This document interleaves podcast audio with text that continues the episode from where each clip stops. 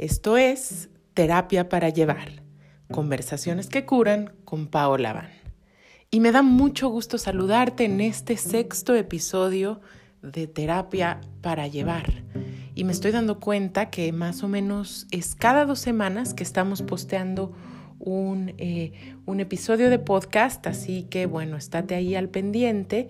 Y cuando no estoy por acá, eh, en general publico un artículo en www.terapiaparallevar.com, que es otro espacio en el que podemos encontrarnos, pero de manera escrita. Y la razón por la que la semana pasada justamente no hubo podcast es porque por parte de Pachamamita, espiritualidad con los pies en la tierra, que es el espacio eh, por medio del cual ofrecemos talleres y ceremonias, terapia, en fin, eh, hicimos un encuentro que se llamó De la ansiedad a la calma, un evento completamente gratuito en Facebook. De hecho, puedes todavía encontrar las grabaciones em, de las pláticas y el concierto que tuvimos, en fin. Eh, y esto surgió porque, como quizás sabes, yo me dedico a atender eh, a personas en, sesiones de psicoterapia.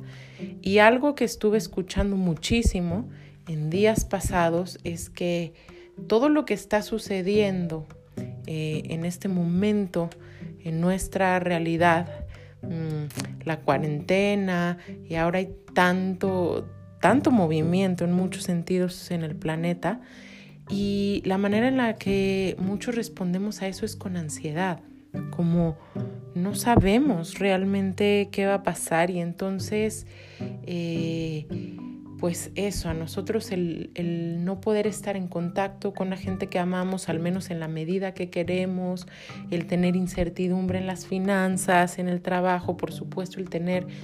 Eh, poca información clara con respecto a la salud, pues por supuesto que es algo que está despertando ansiedad en muchísima gente.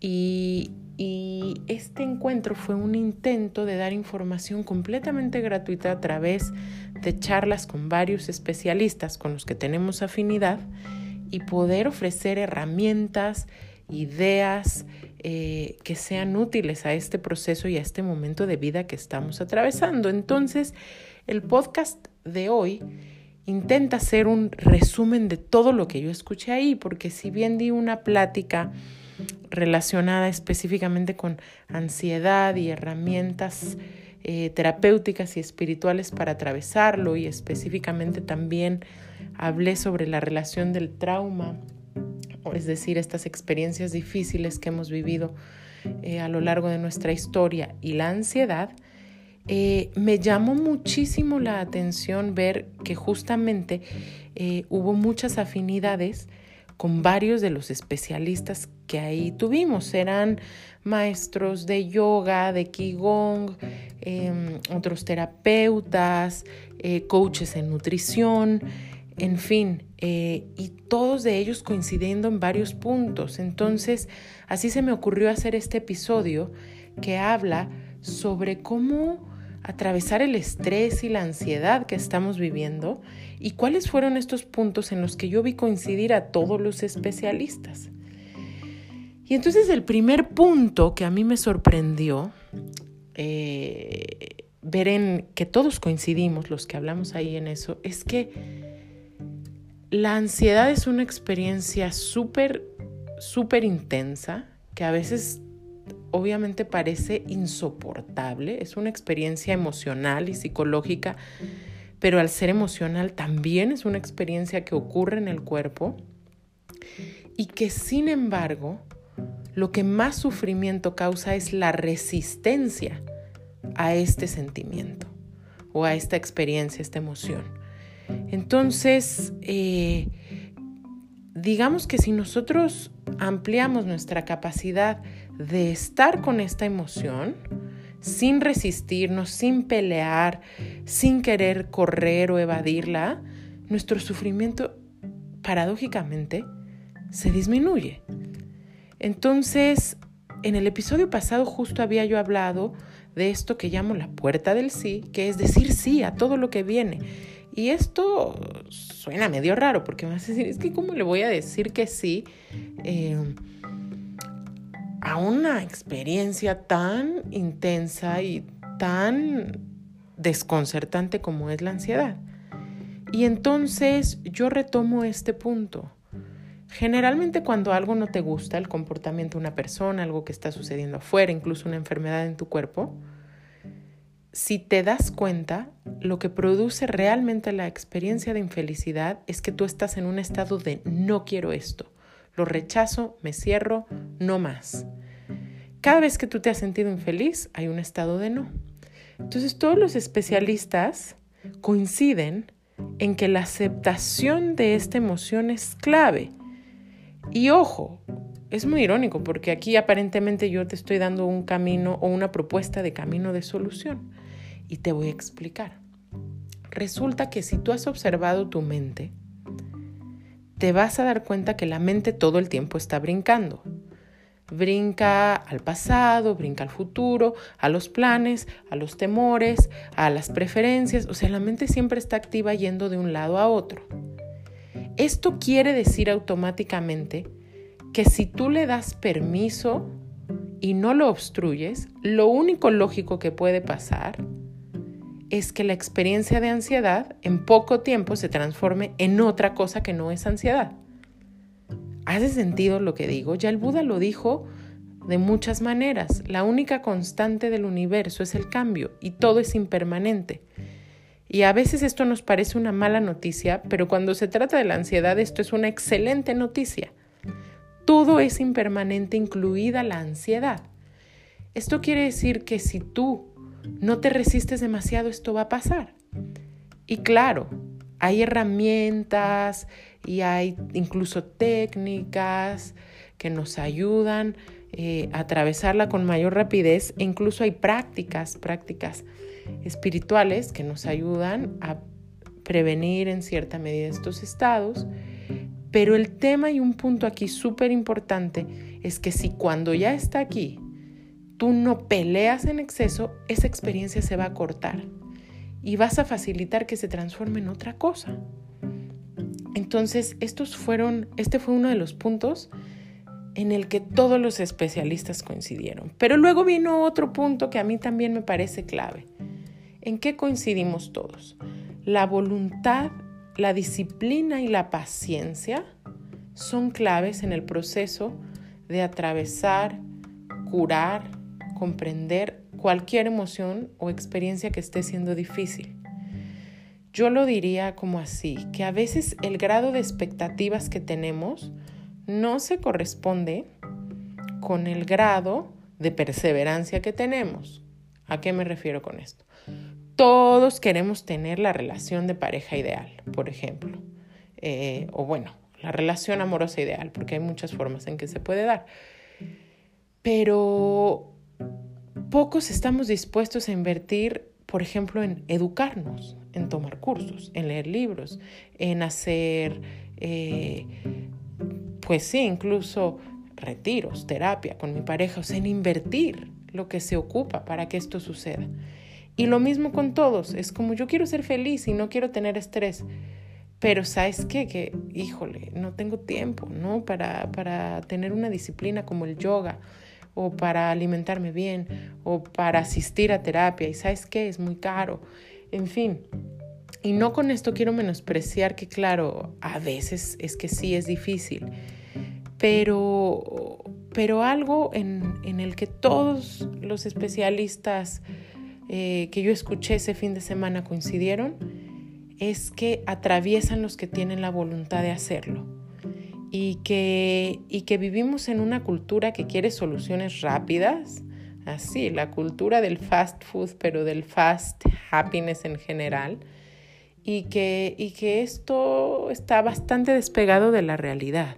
Entonces, que lograr un estado de paz y de bienestar que sea sólido, sí va a requerir esfuerzo y que quien te vende soluciones pseudoterapéuticas y pseudoespirituales eh, y que te dice haz tres afirmaciones o pon este cristal o tómate esta sustancia y, y ya está, te está mintiendo y alejando totalmente de tu posibilidad eh, de enfrentar eh, la realidad que es el esfuerzo. Otro aspecto que surgió también, muy relacionado a la ansiedad, tiene que ver con la alimentación. Y es que de nuevo pensamos que la ansiedad es solo una experiencia emocional o psicológica, mental. Y la realidad es que si yo te resumo, muchísimos estudios confirman que la ansiedad, al igual por ejemplo que la colitis, que la gastritis, que muchos temas que relacionamos con nuestro grado de estrés son padecimientos funcionales. ¿Qué quiere decir esto? Que es todo un sistema, toda una dinámica de muchos órganos y aspectos que están relacionados. Entonces, siempre o casi siempre que vemos que alguien tiene, por ejemplo, episodios muy eh, frecuentes de ansiedad, cuando tú le preguntas a esa persona, oye, ¿cómo está tu digestión? Y a veces la persona te dice, no, bien. Entonces le dices, oye, ¿tienes inflamación a veces intestinal? Bueno, sí, algunas veces a la semana. Oye, ¿tienes a veces diarrea o constipación? Ah, bueno, también. Y así, oye, ¿te da gastritis? Sí. Ah, bueno, qué bueno que tu digestión esté bien.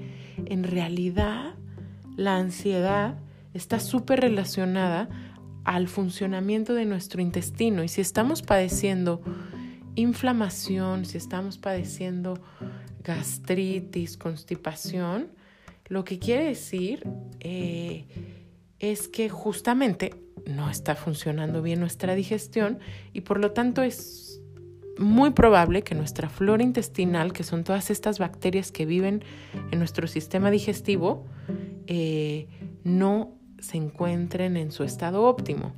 Y aquí viene lo interesante. Le han llamado el segundo cerebro al intestino porque eh, la ciencia se ha dado cuenta que la mayoría de los transmisores se produce ahí en el intestino de los neurotransmisores. ¿Qué es esto? Las sustancias como la dopamina, la serotonina, la acetilcolina, en fin, todas estas sustancias que regulan nuestro estado emocional y algunas hormonas se producen ahí en el intestino. Entonces, eh, la alimentación eh, es, un, es un factor base en poder eh, curar un estado emocional como la ansiedad y la depresión y en prevenirla. Y, y bueno, puedes encontrar muchísima información al respecto, no solo ahí en Pachamamita, sino en muchísimos lugares ahora en la red. Pero si yo te resumiera algo, sería cuida tu macrobiota intestinal, eh, checa que estés consumiendo probióticos y elimina azúcares, harinas refinadas y alimentos que dañen a tu flora intestinal, como desafortunadamente, porque a mí me encanta, pero es el café, por ejemplo. Eh, y entonces este es otro de los puntos, la relación que hay entre ansiedad y depresión y digestión. Después, ¿en qué coincidieron también todo el mundo? Pues en que disciplinas como el yoga, el qigong, la danza, especialmente si es en un contexto terapéutico, la sonoterapia, la meditación, son de suma ayuda. Si tú regulas el proceso en el cuerpo, pues por supuesto que se regula a nivel emocional.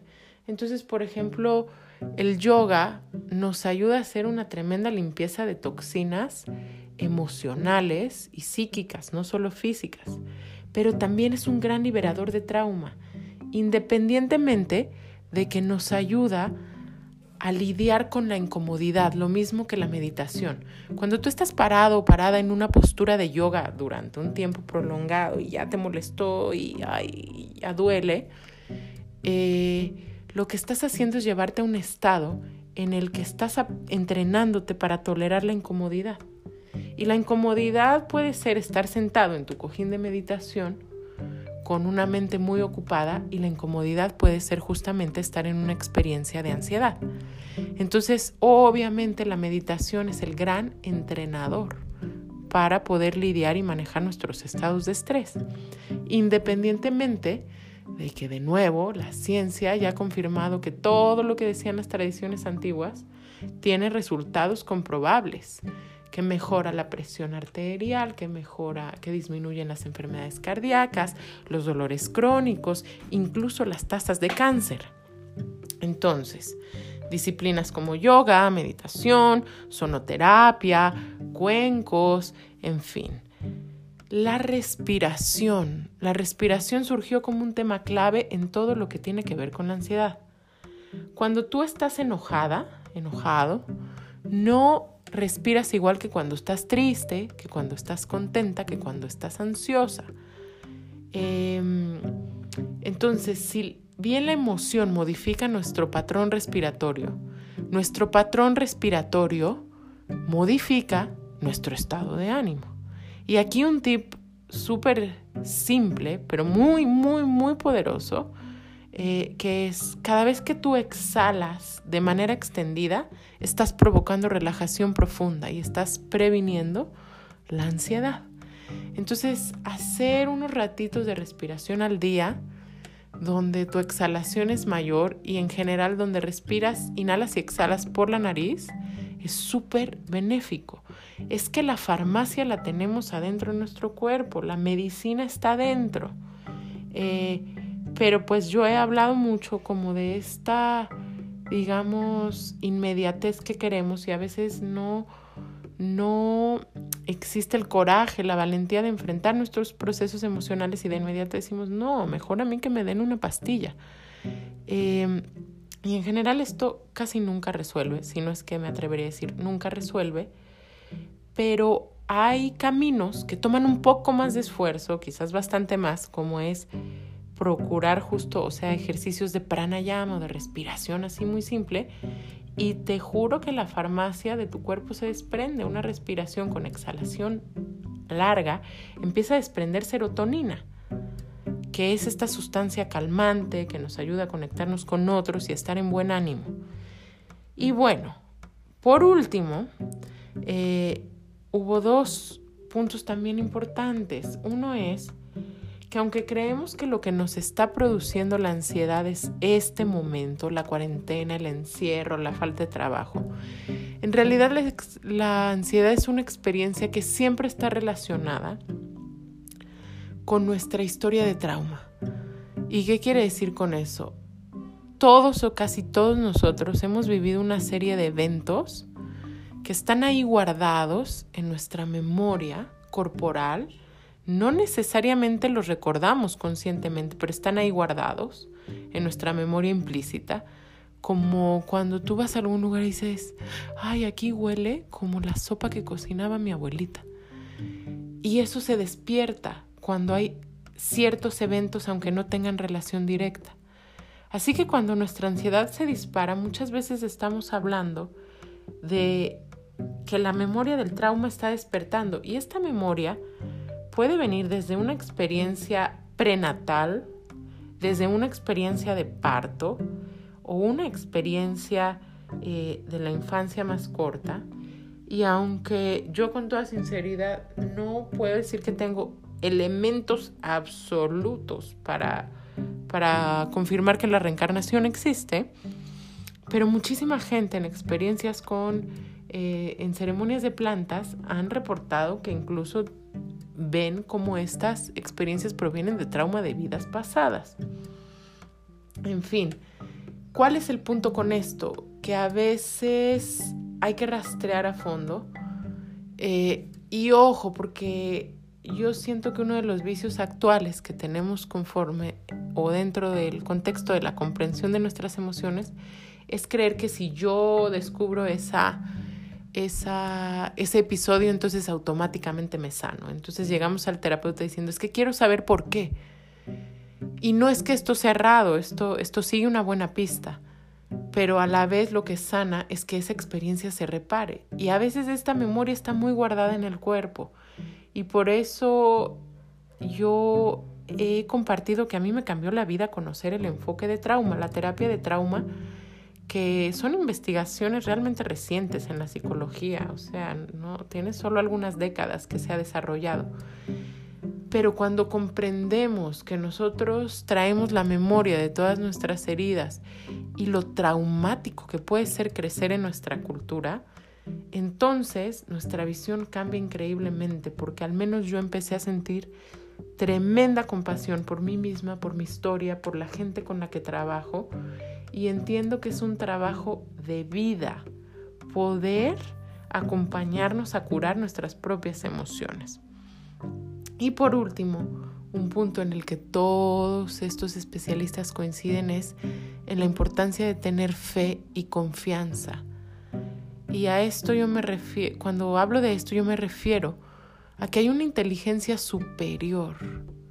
De verdad, o sea, cuando tú miras la naturaleza es imposible creer que todo esto es una mera aparición arbitraria. O sea, hay un nivel de inteligencia en la naturaleza y tú eres esa naturaleza. O sea, tú eres parte de esa naturaleza y los virus son parte de esa naturaleza.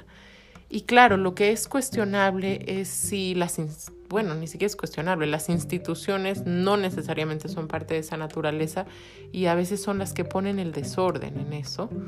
Eh, pero tenemos que tener confianza en que esta inteligencia va a permear la realidad, así como a mí me gusta mucho cuando veo estas construcciones de segundos pisos en el DF y de avenidas de concreto y grandes carreteras y ver cómo el pastito y las hierbas empiezan a atravesar esos muros de concreto y surgen y florecen aún en medio de toda esa dureza. Pues esto es una metáfora de cómo yo creo que la vida tiene una inteligencia que va a sobrepasar el peso de cualquier concreto que le echemos encima.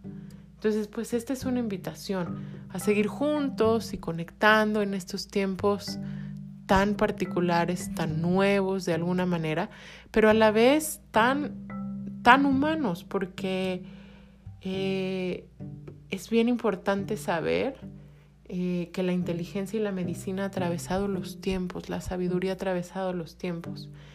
Y nuestros ancestros y, y la humanidad y este planeta ha atravesado mucha dificultad. Y esto no quiere decir que nos confiemos, porque verdaderamente que hay muchas cosas que están eh, en urgencia, que hay que cambiar. Pero a la vez conservar la fe y abrirnos a la posibilidad de que esto puede suceder. Y con este mensaje yo me despido por esta semana, esperando ah, que este podcast siga siendo súper útil para ti.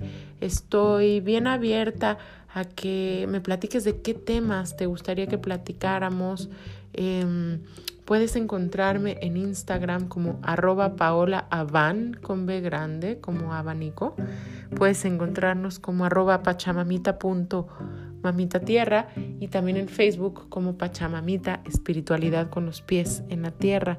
Platícame, me encantará saber eh, qué escuchas, qué necesitas y estamos, pues sí, también para atenderte en sesiones individuales. El trabajo que yo hago es... Eh, sí una consulta clínica psicoterapéutica, pero integrado muchísimo de la sabiduría ancestral eh, en gran medida de, de este continente, que es lo que ahora llamamos tradiciones chamánicas, pero también conocimiento del budismo, del yoga, y entonces eh, pues dependiendo de la disposición y la preferencia de cada persona que se acerca a mí, a veces trabajamos con plantas, eh, en microdosis, a veces en rituales ceremoniales, trabajo mucho con rituales terapéuticos, ceremonias de iniciación, eh, hago incluso algo que yo llamo diálogo sagrado, que son procesos de reconciliación a través de